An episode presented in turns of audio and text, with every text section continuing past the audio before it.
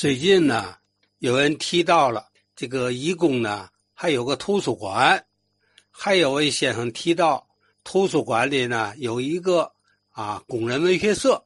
嗯，我想就这个话题呢啊谈一点天津工人文文学社成立的来说呢，嗯，比较晚。这个晚是相对着义工里啊其他的工人呢。啊，组织的一些活动，你比如有夜校啊，什么绘图课呀、美术课呀、雕塑、雕刻呀、机械制图啊，啊等等啊都有。唯独啊，这个工人文学社呢，成立的比较晚，啊，那是在一九五六年七月二十九号啊正式成立的。天津工人文学社的成立呢。嗯，还得提到呢，天津作家协会的老秘书长周继良先生。周继良先生呢，那亲自东跑西跑啊，费好大的心力，最后呢，在这个义工呢图书馆成立了咱们天津的工人文学社。这个咱们天津啊，产生了许多著名的工人作家，比如早期的有董乃祥。何苦、阿凤、万国友、张志行、白金、冯玉南、华富强等等，都和那义工的文学社呢有关。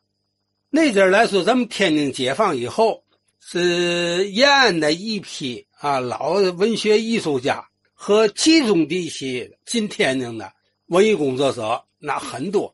你像孙犁、方济、袁静、刘希。杨云森、张学新、陆离、王昌定、王林、宝昌，都对文学社啊进行过辅导，而且呢，天津工人文学社它的活动很快的就辐射了天津市的好多的区县，还产生了很多的呀业余文学爱好者和业工人业余作者，他们的活动呢很频繁。很多的作品呢层出不穷啊，出现在咱们天津的各个报纸上。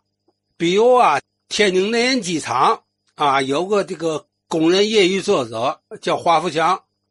我记得有一年，河北日报、天津日报、天津的晚报三个报同时刊载了他的三篇作品，这在工人群众当中就轰动了。哪个知名作家也没有啊？他的作品啊，带三个报纸啊，同一天来刊发的啊，这就说明嘛，说明咱们天津工人文学活动呢啊，那阵是非常兴旺。可是六六年文化大革命以来，这图书馆怎么样了呢？啊，这工人文学社又怎么样了呢？我记得啊，那时候啊，郭沫若郭老。啊，在《人民日报》上呢发表了一篇文章，公开声明，他以前的作品都是毒草。这篇文章发表以后，好多的区县的图书馆呢一下就完了。